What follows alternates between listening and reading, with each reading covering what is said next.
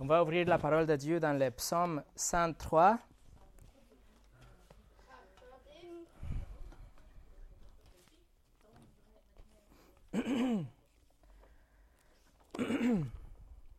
Le psaume 103.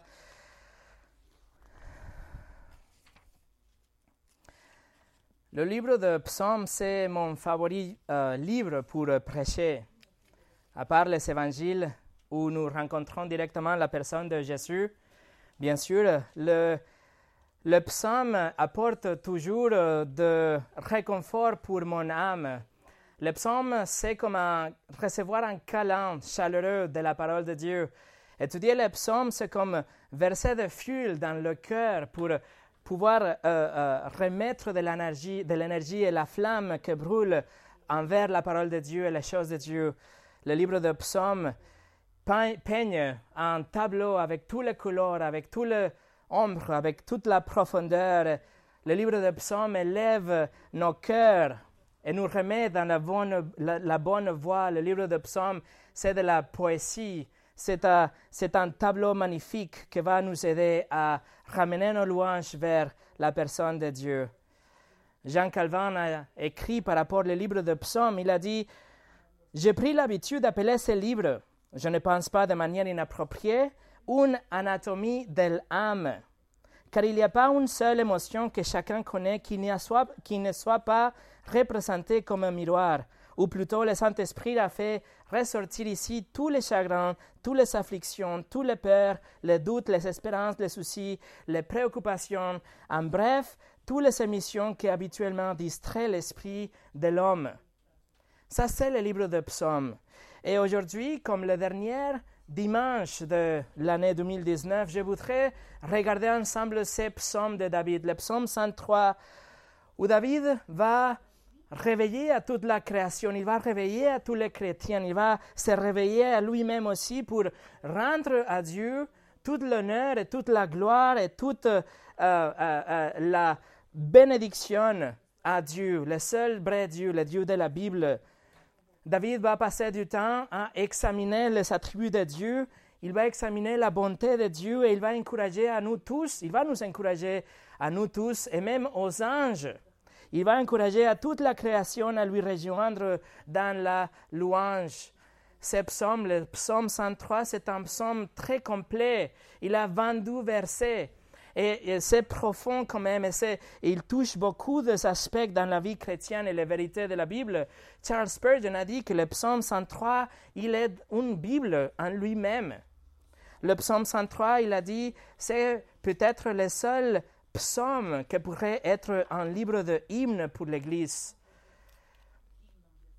Donc, euh, on va ensemble aujourd'hui à étudier le psaume 103 et je suis sûr qu'il va nous remettre dans une une bonne voie pour commencer le 2020.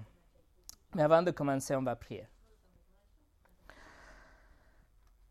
Seigneur, aide-nous aujourd'hui à travers ta parole de voir comment tu es merveilleux et comment tu es grand, combien tu es gracieux et, plein de, euh, avec la gentillesse, la bonté, l'amour parfait envers nous tous. Aide-nous à voir à travers ta parole le, le besoin et la, la, réponse naturelle qu'on doit avoir à te louer. Comment tout ce qu'on a déjà vécu et tout ce qui va arriver dans la nouvelle année, c'est rien si on est affirmé et on est euh, euh, euh, fondé dans ta parole et ta personne, la vérité de ce que tu es. Bénis cet ensemble, Seigneur, au nom de Jésus. Amen. Alors le message aujourd'hui s'appelle Bénis l'Éternel, mon âme. Et on va commencer pour lire en entier le psaume 103. Psaume 103 de David. Bénis l'Éternel, mon âme. Que tout ce qui est en moi bénisse son saint nom. Bénis l'Éternel, mon âme, et n'oublie aucune de ses bienfaits celui qui pardonne toutes tes fautes, qui guérit toutes tes maladies, celui qui délivre ta vie de la tombe, qui te couronne de bonté et de compassion, celui qui rassasie de bien ta vieillesse, qui te fait rajeunir comme l'aigle. L'Éternel fait justice, il fait droit à tous les opprimés. Il a fait connaître ses voies à Moïse, ses sauts faits aux enfants d'Israël. L'Éternel fait grâce, il est rempli de compassion, il est lent à la colère et riche en bonté. Il ne conteste pas sans fin, il ne garde pas éternellement sa colère. Il ne nous traite pas conformément à nos péchés, il ne nous punit pas comme le mériteraient nos fautes.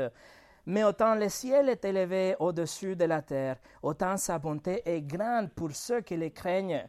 Autant l'Orient est éloigné de l'Occident, autant il éloigne de nous nos transgressions. Comme un père a compassion de ses enfants, l'Éternel a compassion de ceux qui les craignent, car il sait de quoi nous sommes faits. Il se souvient que nous sommes poussière. L'homme, ses jours sont comme l'herbe, il fleurit comme la fleur des champs. Lorsque le vent souffle sur elle, elle disparaît, et la place qu'elle occupait ne la reconnaît plus. Mais la bonté de l'Éternel dure d'éternité en éternité pour ceux qui les craignent et sa justice demeure pour les enfants de leurs enfants, pour ceux qui gardent son alliance et se souviennent de ses commandements pour les mettre en pratique. L'Éternel établit son trône dans le ciel et son règne domine tout l'univers. Bénissez l'Éternel, vous ses anges, qui êtes puissants et forts et qui exécutez ses ordres en obéissant à sa parole. Bénissez l'Éternel, tous ses armées, vous qui êtes ses serviteurs et qui faites sa volonté. Bénissez l'Éternel, vous, tous ses œuvres, dans tous les lieux où il domine. Bénis l'Éternel, mon âme. Nous allons diviser notre texte dans les trois grandes lignes de pensée de David, les trois grands sujets de ces psaumes. La première partie, c'est une louange personnelle, de versets 1 au 5. La deuxième partie, c'est une louange collective des versets 6 au 18. Et finalement, des versets 19 au 22, c'est une louange des anges. Alors, on va commencer avec une louange, la louange personnelle. Regardez avec moi encore une fois verset 1 au 5. Bénis l'Éternel, mon âme. Que tout ce qui est en moi bénisse son saint nom. Bénis l'Éternel, mon âme, et n'oublie aucune de ses bienfaits celui qui pardonne toutes tes fautes, qui guérit toutes tes maladies, celui qui délivre ta vie de la tombe, qui te couronne de bonté et de compassion, celui qui rassasie tes biens, de bien ta vieillesse, qui te fait rejeunir comme l'aigle. David commence son psaume avec un, un rappel personnel. Il est en train de s'exhorter à lui-même. C'est une exhortation de David à David. Et il se dit à lui-même, il dit, mon âme, bénis l'Éternel. Que c'est aussi, si vous voulez, si vous regardez vite, c'est la dernière phrase de verset 22. Bénis l'Éternel, mon âme. David commence avec ça et il finit avec ça, c'est-à-dire que au milieu, c'est toutes les raisons et toutes les, toute l'invitation et l'exhortation pour lui et pour les autres de bénir l'Éternel. Bénir l'Éternel, euh, dans la forme en hébreu, c'est une, une, traduction littérale, ça serait quelque chose comme adorer avec, euh, adorer à genoux. C'est de prosterner, c'est de louer avec tout notre cœur. Cela nous montre la sincérité de David, la véritable adoration de l'âme. Bénis l'Éternel, mon âme, bénis avec tout mon cœur d'une façon véritable. Alors le thème de ce psaume, c'est bénir l'Éternel. Bénir l'Éternel. Ça, c'est l'idée principale, c'est le, fils conducteur, le fil conducteur de David à tout au long de ce psaume. Et David, David commence en appelant son âme. Il s'appelle à lui-même, il dit, âme, bénis l'Éternel. Le mot pour âme, on l'a déjà étudié, c'est le hébreu nefesh, que ça veut dire la personne intérieure. C'est le vrai, la vraie personne à l'intérieur de moi. C'est, on va dire, mon cœur. C'est mon essence. Et il appelle à son, son soi-même, son âme, son cœur, à bénir l'Éternel, c'est-à-dire à déclarer ses bénédictions, à donner, à rendre la gloire et tout l'honneur à Dieu, à le dire combien grand, combien de merveilleux il est. combien de merveilleux il est, comment ses attributs sont incroyables, son pouvoir est infini et sa majesté est sans fin. Alors si vous, vous voulez jamais vous parler à vous-même, vous devez dire ceci, âme, bénis l'Éternel. Mon âme bénis l'Éternel. Et David, bien sûr, utilise ici le nom de Dieu. En français, chaque fois qu'on voit l'Éternel, ou en anglais, chaque fois qu'on voit Lord avec majuscule, on est en train de parler de nom de Dieu, Yahweh. Le nom de Dieu qui était donné, révélé à Moïse. Et David continue en disant pas seulement qu'il veut que son âme bénisse l'Éternel, mais regardez le verset 1 en complète, en entier. Il dit Bénis l'Éternel, mon âme, que tout ce qui est moi? Bénisse son saint nom. Il appelle pas seulement son essence, son cœur à bénir l'Éternel, mais il dit que toute ma personne, la totalité de moi, bénisse l'Éternel. C'est pas une, une déclaration comme une façade. C'est pas juste dire Dieu est bon. C'est pas un chant robotique ou une attitude vide, mais c'est quelque chose que demande l'abandon de vos facultés. Elle demande que tout votre cœur et toutes vos pensées et toutes vos actions soient aussi dedans. Que votre vie en entier soit cohérente avec le fait que vous êtes en train de bénir le nom de Dieu. Mais voici une manière très pratique, très spécifique pour demander à votre propre âme de venir le Seigneur. Verset 2. Il dit, Bénis l'Éternel mon âme, et n'oublie aucune de ses bienfaits. Ça, c'est un commandement de David à David. Il dit, David, il faut tenir un journal de toutes les bénédictions de Dieu. Il faut prendre note de, de tout ce qu'il a fait. Il faut classer, il faut sauvegarder tout ce que Dieu a fait pour toi, David. David ne veut pas oublier. David veut toujours se rappeler de tout ce que Dieu a fait pour lui. Il faut garder une trace, il dit. Il faut, il faut se souvenir pour toujours bénir le nom de Dieu. Nous allons commencer le 2020. Mais n'oubliez pas le 2019. N'oubliez pas toutes les grâces que vous avez reçues en janvier. N'oubliez pas toutes les miséricordes que vous avez reçues en février. N'oubliez pas toutes les fois que vos prières ont été répondues en mars. N'oubliez pas toutes les interventions divines en avril, toute la gentillesse reçue en mai la provision obtenue en juin, la protection donnée en juillet, les sourires en août, le coucher de soleil en septembre. N'oubliez pas la providence de Dieu en octobre, les expressions d'amour en novembre et toutes les nuits paisibles en décembre. Vous savez de quoi vous souvenir. Vous savez de quoi aussi faire un journal de toutes les bénédictions de Dieu. Et David dit, N'oubliez pas aucune de ces bienfaits. Peu importe si c'est des bénédictions matérielles ou des bénédictions immatérielles, n'oubliez pas toutes les choses que Dieu a fait pour vous. Et comme ça, vous allez toujours bénir le nom de l'Éternel. Mais, mais particulièrement, particulièrement, au-delà de toutes les bénédictions que vous avez reçues pendant l'année, David va nous dire maintenant cinq piliers comme la fondation de sa louange à lui. Il va sélectionner cinq bénédictions, cinq bienfaits. C'est comme cinq perles qu'il va mettre ensemble. Il va les enchaîner et puis il va les mettre autour de son cou pour jamais les oublier. Ces cinq perles sont la fondation de la gratitude et la louange de David. Et ça peut être aussi la fondation de votre propre louange. Regardez verset 3 au 5. C'est lui qui pardonne toutes tes fautes, qui guérit toutes tes maladies. C'est lui qui délivre ta vie de la tombe, qui te couronne de bonté et de compassion.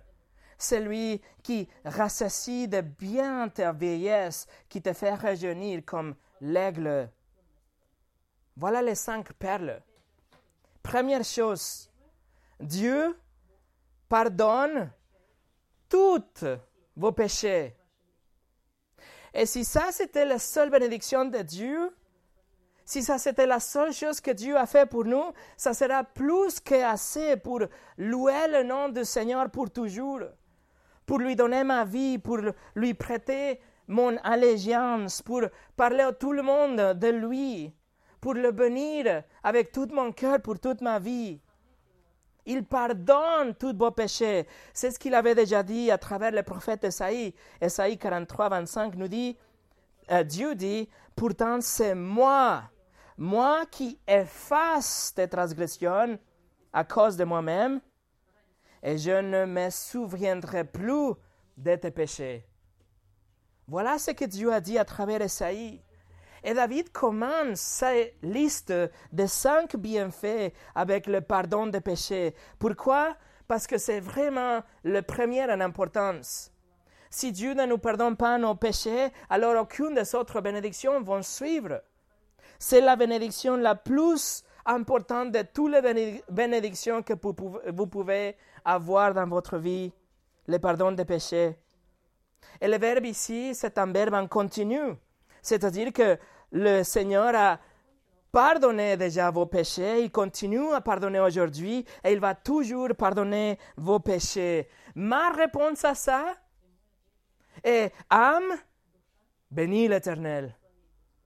Je n'ai pas une autre option. Nous sommes en train de parler ici, mes amis, de, de pardon de péchés, tous vos péchés pardonnés.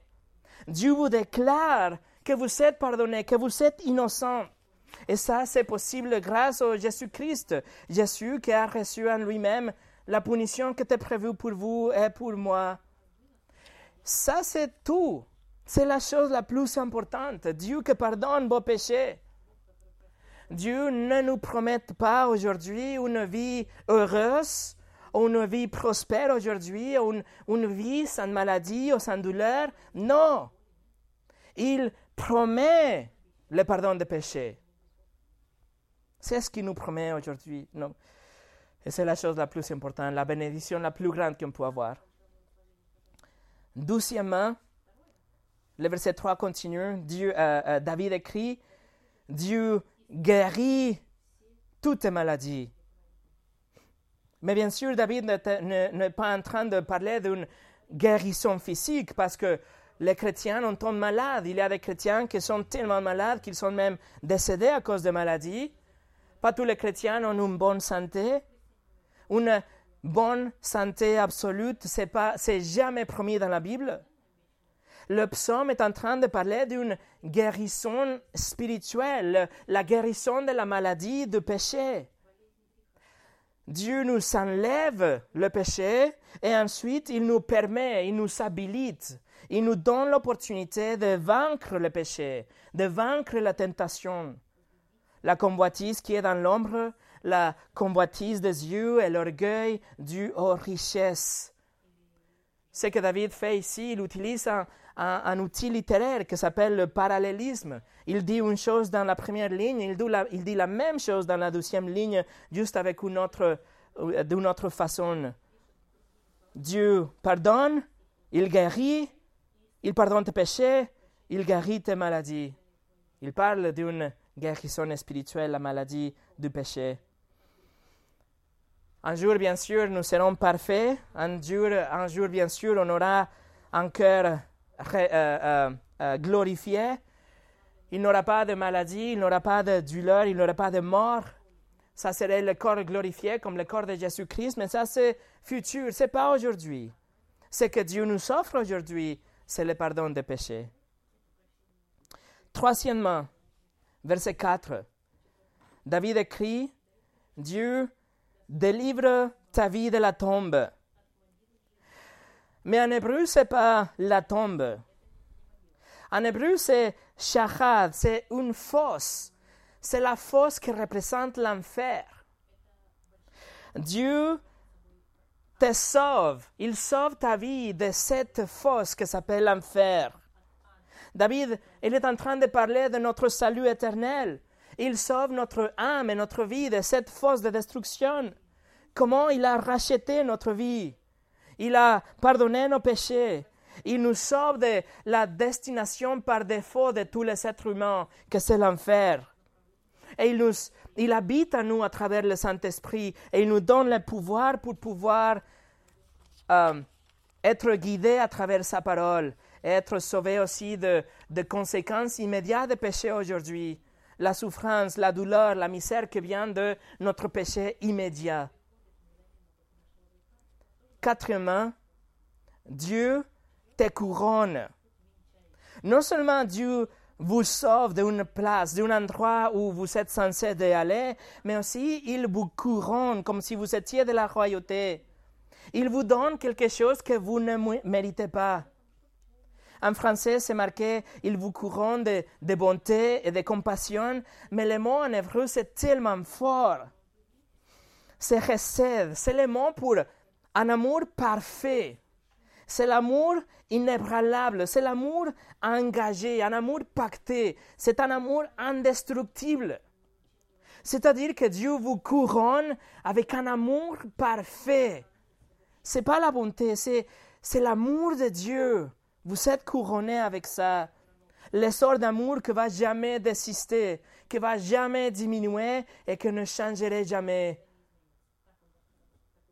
En lieu de jugement et condamnation.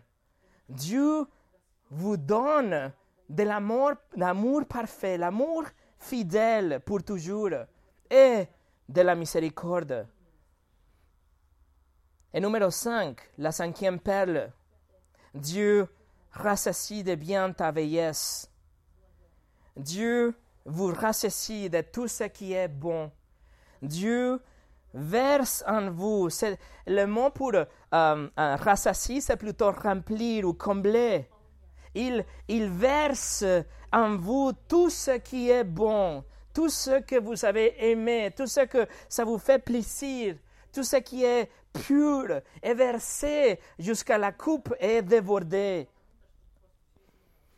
Pour certains d'entre nous, l'année 2019, c'était, c'était difficile à certains égards par euh, quelques personnes, l'année 2019, c'était plutôt comme les zombies, l'apocalypse zombie, quelque chose d'effrayant. Pour d'autres, l'année 2020 se présente comme quelque chose avec de, de l'anxiété, de l'incertitude. On ne sait pas ce qui va s'arriver avec nous, autour de nous. Mais juste, prenez un moment maintenant et, pensez à tous les centaines et tous les milliers de choses, de bons moments, de bonnes choses, de bons sentiments, de bonnes amitiés, etc. Tous les bons que Dieu a versés dans votre vie en 2019. Et quand vous pensez à toute cette coupe de choses qui sont bonne que Dieu vous a donnée, alors toute anxiété s'arrête, s'estompe. Et comme David écrit ici, et vous fait rajeunir comme l'aigle. Ça vous donne de l'espoir et de la force. Voilà les cinq perles de David, les cinq choses que David met devant lui pour que ce soit les cinq choses au premier rang que chaque matin qu'il se réveille, il regarde ces cinq choses et qu'il loue le nom de l'Éternel. Et il commande lui-même, David, n'oubliez pas ces cinq choses, que ces cinq choses soient présentes devant moi, parce que s'ils sont présents devant moi, je vais toujours et tout le temps bénir le nom de l'Éternel. Et finalement, dans cette première partie, regardez Veuillez noter qu'il y a quatre fois dans ces cinq versets les mots toutes pour décrire la totalité. Parce qu'avec Dieu, c'est tout ou rien. Il écrit Tout ce qui est moi bénit son nom. N'oublie aucune de ses bienfaits. Il pardonne toutes tes fautes. Il guérit toutes tes maladies.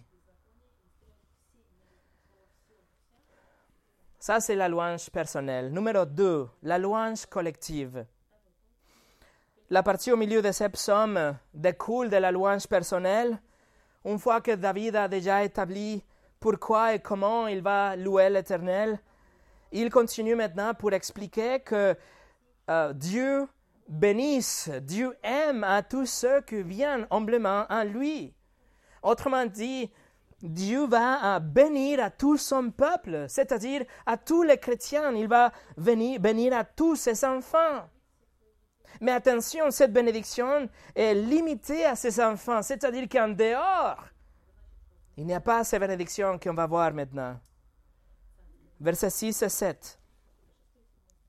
L'Éternel fait justice. Il fait droit à tous les opprimés. Il a fait connaître ses voies à Moïse, ses faits aux enfants d'Israël. David a dans l'esprit l'exode d'Égypte, du peuple d'Israël. Dans le verset 7, il mentionne Moïse et il montre euh, comment Dieu avait traité le peuple d'Israël et aussi comment il, avait traité ceux qui opprimaient le peuple de Dieu. Il mentionne dans le verset 6 qu'il fait justice à, à, à, tout le peuple, tous les gens. Mais aussi nous montre que la justice ultime sera amenée un jour dans le futur grâce au Messie. En même temps, aujourd'hui, nous pouvons imaginer, nous pouvons penser à tous ceux qui sont euh, pas justes, à tous ceux qui oppriment les innocents, à tous ceux qui abusent le pouvoir, etc., etc. Et on peut penser qu'il n'y a pas de justice qui tombe sur eux aujourd'hui. Et la vérité, c'est que même s'il n'y a, a, pas de justice aujourd'hui, Dieu va justifier son peuple. Dieu va, Dieu va se venger. Il dit, la vengeance lui appartient.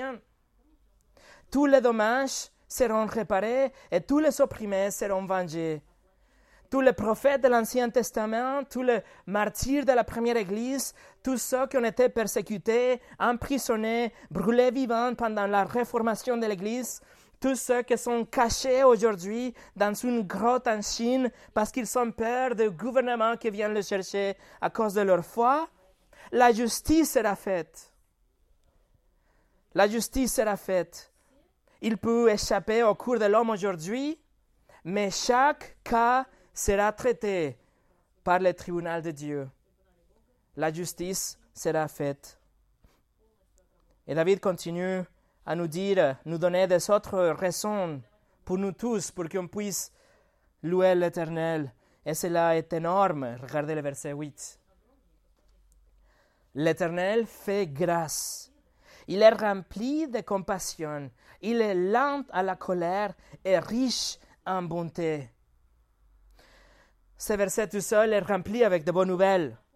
Le Dieu de la Bible est miséricordieux, c'est-à-dire, il ne nous donne pas ce qu'on mérite. Le Dieu de la Bible est gracieux, c'est-à-dire, il nous donne ce que nous ne méritons pas. Nous méritons l'enfer éternel, il ne nous le donne pas.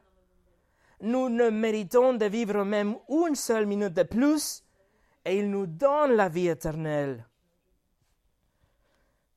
C'est comme Calvin a dit, Dieu bénit ceux qu'il pourrait détruire à juste titre.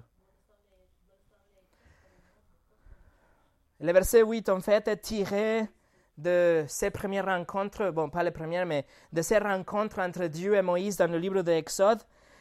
Euh, quand il est monté dans la montagne pour recevoir le douzième euh, euh, de table de la loi, Exode 34, 6 nous dit L'Éternel passa devant lui et s'écrit L'Éternel, l'Éternel est un Dieu de grâce et de compassion, lent à la colère, riche en bonté et en vérité. Et ça, c'était c'est devenu comme une formule populaire parmi le peuple d'Israël. C'était la façon de décrire à Dieu comme le Dieu qui est miséricordieux et gracieux et lent à la colère, qu'il aime jusqu'à l'infini, qu'il est fidèle, etc. Regardez le verset 9. Psaume 103, verset 9. Il ne conteste pas sans fin il ne garde pas éternellement sa colère. Le mot pour conteste, littéralement, ça veut dire lutter ou se battre. être hostile avec quelqu'un. Ça veut dire que Dieu ne sera toujours contre nous. On n'a pas besoin de nous battre contre, contre Dieu. Dieu n'est pas notre ennemi. Il ne garde pas perpétuellement nos péchés contre nous. Il nous pardonne et il nous réconcilie avec lui à travers Jésus-Christ. Nous ne sommes plus des ennemis, mais nous sommes plus que des amis. Sans Christ, la plus bonne personne aujourd'hui est le plus pire ennemi de Dieu. Et avec Christ, la plus pire personne aujourd'hui peut devenir le Fils bien-aimé de Dieu. Verset 10. David continue à réfléchir de toutes ces bénédictions pour tous les croyants. Il écrit Il ne nous traite pas conformément à nos péchés. Il ne nous punit comme le mériteraient nos fautes. Dieu a pris nos péchés, il a placé sur son Fils, sur le Seigneur Jésus. Et quand nous péchons aujourd'hui, il ne nous traite pas conformément à nos péchés. Il ne nous traite pas euh, euh, selon notre performance en tant que chrétien. Il ne nous châtie pas comme nous le mériterons aujourd'hui, mais il retient sa fureur et il nous laisse vivre il nous pardonne. Oui, il y a une punition immédiate, une conséquence de péché, mais il nous laisse continuer et on a quand même la même relation avec lui quand on a la repentance en Jésus. Comme on vient de chanter, nos torts sont sans nombre, sa grâce est plus grande. Il ne nous traite pas, il ne nous traite pas conformément à nos péchés. Nous sommes tellement bénis, mes amis. Je ne sais pas si vous vous rendez compte, mais il ne nous traite pas comme il fallait. Réfléchissez à ça. Le psaume 32, verset 1 nous dit Béni celui dont la transgression est enlevée et dont le péché est pardonné. Béni l'homme à qui l'Éternel ne tient pas compte sa faute et dont l'esprit ne connaît pas la rousse. Nous sommes bénis au-delà de notre imagination parce que Dieu ne compte pas notre péché contre nous. John MacArthur a dit Nos péchés sont nombreux, ses jugements arrivent plus souvent. Nos péchés sont lourds, sa discipline légère. Nous sommes faibles, mais il ne nous, nous a pas écrasés. Il n'a fait que nous blesser, puis il nous a guéris. Nos péchés ont été constants et persistants, mais ces coups sont occasionnels et minimes. Notre culpabilité est odieuse et provocative. Son pardon est patient et plein de miséricorde. L'amour de Dieu, sa miséricorde, sa grâce sont tellement stupéfiantes, tellement infinies, que David nous offre douze exemples pour représenter cette infinité. Versets 11 et 12. Il dit Mais autant le ciel est élevé au-dessus de la terre, autant sa bonté est grande pour ceux qui les craignent. Autant l'Orient est éloigné de l'Occident, autant il éloigne de nous nos transgressions. Son alliance, ses promesses son amour immuable, sont infinis pour tous ceux qui les craignent, pour tous ceux qui sont ses enfants. Quelle est la distance d'ici jusqu'au ciel? Quelle est la distance entre l'Orient et l'Occident? Voilà les exemples parfaits pour représenter l'infini. Ça, c'est l'amour de Dieu pour vous, et ça, c'est la distance entre vous et votre péché. Parce que Dieu est miséricordieux, et il vous aime au-delà de votre imagination. Mais pourquoi il nous aime de telle manière? Pourquoi il met notre péché tellement loin jusqu'à l'infini? Versets 13 et 14. Comme un père a compassion de ses enfants, l'Éternel a compassion de ceux qui les craignent, car il sait de quoi nous sommes faits. Il se souvient que nous sommes poussière. L'homme ses jours sont comme l'herbe, il fleurit comme la fleur des champs. lorsqu'un vent souffle sur elle, elle disparaît et la place qu'elle occupait ne les reconnaît plus. Il est notre Père. Il comprend nos faiblesses. Le Seigneur Jésus a connu la tentation, il a connu le faim, il a connu la fatigue, la souffrance, la tristesse, le chagrin. Dieu nous comprend. Et c'est pour ça qu'il nous aime. Et c'est pour ça que notre Sauveur, c'est quelqu'un qui nous comprend. C'est pour ça qu'on peut aller vers lui dans la prière et lui dire tout ce qu'il y a dans notre cœur, parce qu'il nous comprend comme un Père. Versets 17 et 18. Mais la bonté de l'Éternel dure d'éternité en éternité pour ceux qui les craignent, et sa justice demeure pour les enfants de leurs enfants pour ceux qui gardent son alliance et se souviennent de ses commandements pour les mettre en pratique. Son amour, l'amour de Dieu, dure d'éternité en éternité, c'est-à-dire infini. Sa justice, ça remonte jusqu'à l'éternité et ça ira jusqu'à l'éternité aussi. Pour qui? Pour tous ceux qui gardent se souvient et pratique ses commandements. Est-ce qu'un non-croyant qualifié Non, il n'est pas qualifié. Qualifié? Non, il n'est pas qualifié. Ça veut dire, si l'amour de Dieu va d'éternité en éternité, ça veut dire que son amour pour vous n'a pas commencé les jours quand vous êtes venu à l'église. L'amour de Dieu n'a pas commencé quand vous avez eu la foi en Christ. L'amour de Dieu pour vous n'était pas placé sur vous parce que vous avez cru en lui. Non, l'amour de Dieu pour vous a commencé avant la création du monde et de l'univers. Il n'y a jamais eu un moment dans l'éternité où Dieu ne vous ait pas aimé. Et il n'y l'aura jamais non plus. D'éternité jusqu'à éternité, si Dieu a placé son amour sur vous, c'est pour toujours et c'était depuis toujours. N'est pas plus que suffisant pour venir son nom? L'amour de Dieu est infini. L'amour de Dieu pour tous ceux qui les craignent, pour tous ses enfants, pour tous ceux qui ont la foi en Christ. Numéro 3. La louange des anges. Verset 19 au 22. L'Éternel a établi son trône dans le ciel, et son règne domine tout l'univers. Bénissez l'Éternel, vous ses anges, qui êtes puissants et forts, et qui exécutez ses ordres en obéissant à sa parole. Bénissez l'Éternel, tous ses armées, vous qui êtes ses serviteurs, et qui faites sa volonté.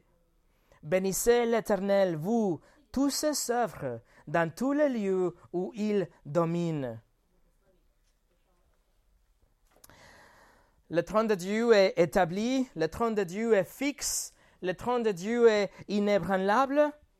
Il n'y a pas de coup d'État avec Dieu, il n'y a pas de mise en accusation avec Dieu. Sa décision est unilatérale, impartielle et définitive. Le trône de Dieu est établi et il règne au-dessous de tout, de l'univers.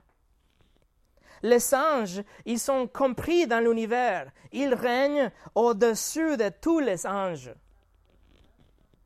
Donc, David les convoque dans le verset 20. Il appelle les anges à venir et lui joindre pour venir l'Éternel, pour lui donner toute la gloire et l'honneur et déclarer sa majesté. Et dans le verset 21, il appelle dans le, le, rang des anges, il appelle les armées, les serviteurs, à tous les anges, tous ceux qui existent, à venir louer le nom de l'Éternel. Pourquoi? Parce qu'il règne au-dessus de tout. Et on sait dans le livre de l'Apocalypse, chapitre 5, on sait que, en fait, c'était le Seigneur, c'est le Seigneur Jésus qui, au milieu de la louange, et que tous les anges, ils viennent à louer le Seigneur Jésus.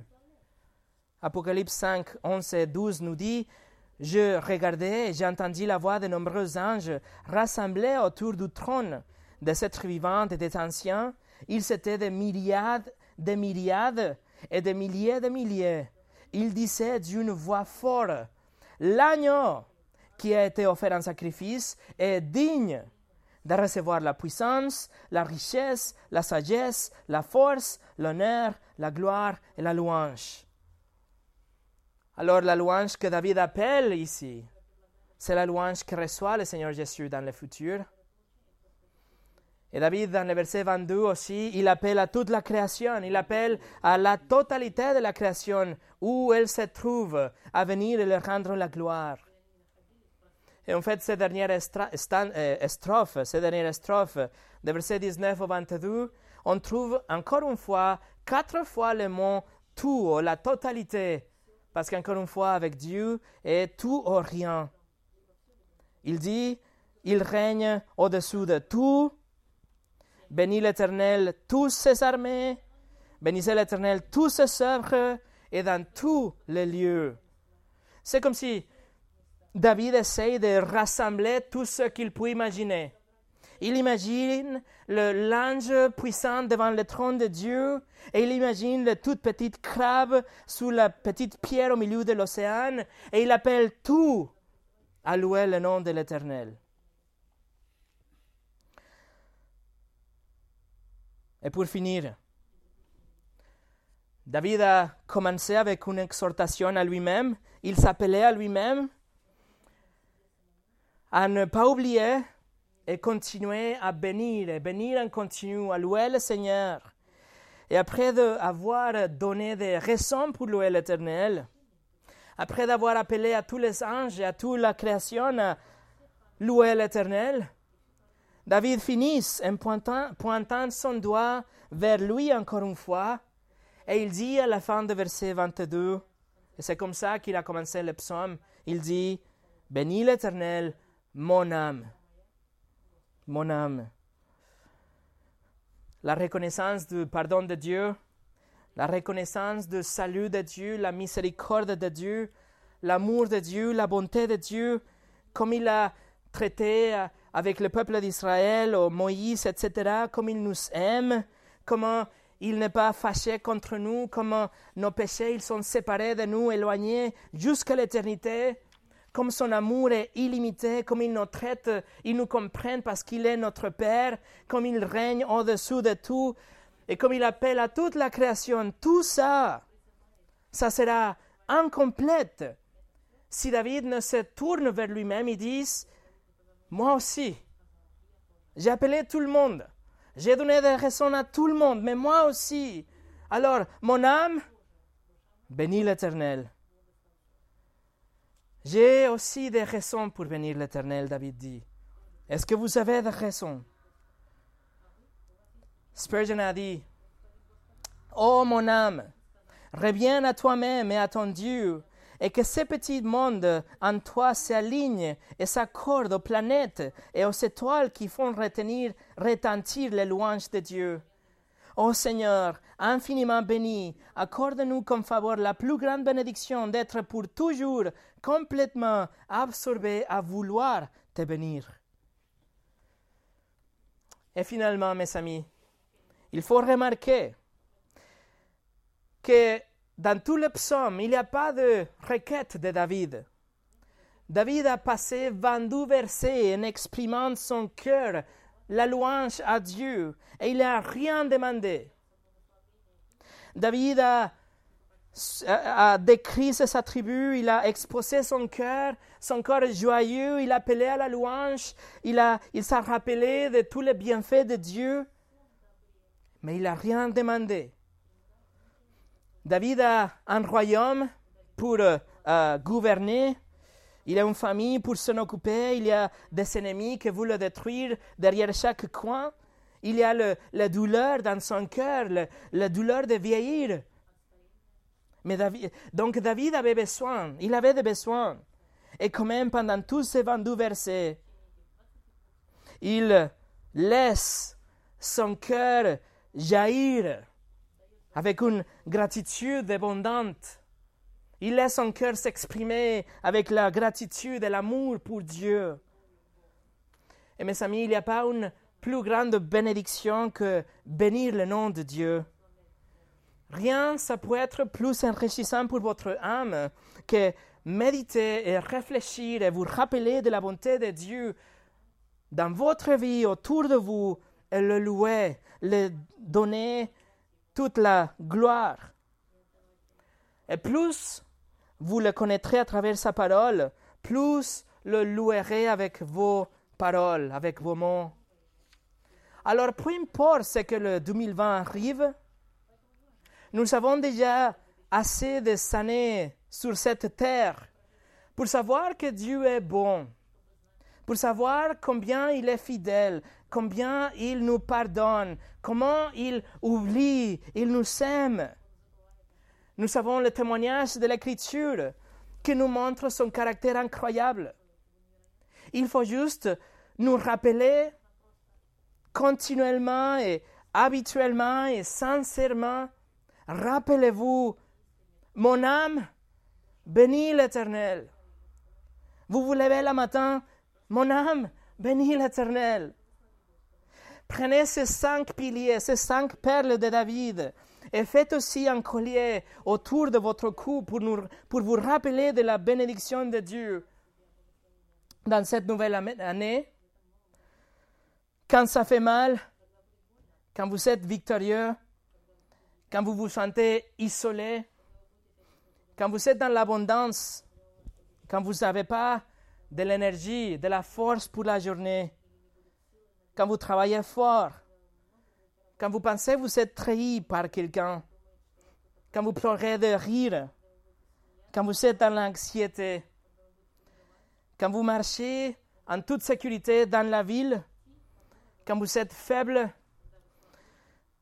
quand vous avez un bon repas devant vous, quand vous n'avez pas de l'assurance, comment payer ce qui arrive le mois prochain?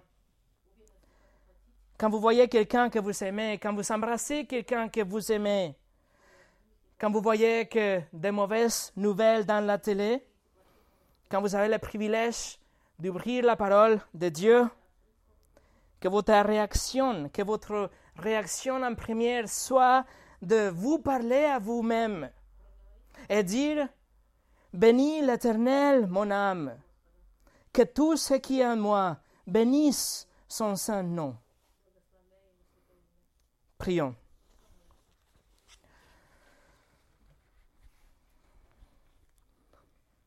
Seigneur, parfois on n'a pas de mots pour exprimer l'amour qu'on a pour toi et comment on est reconnaissant pour tout ce que tu as fait dans nos vies.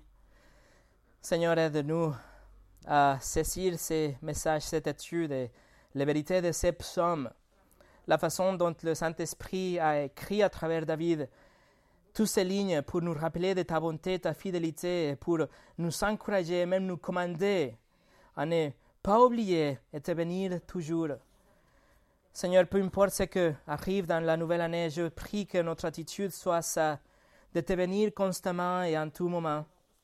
Et Seigneur, que ça soit quelque chose qu'on puisse rappeler les uns des autres.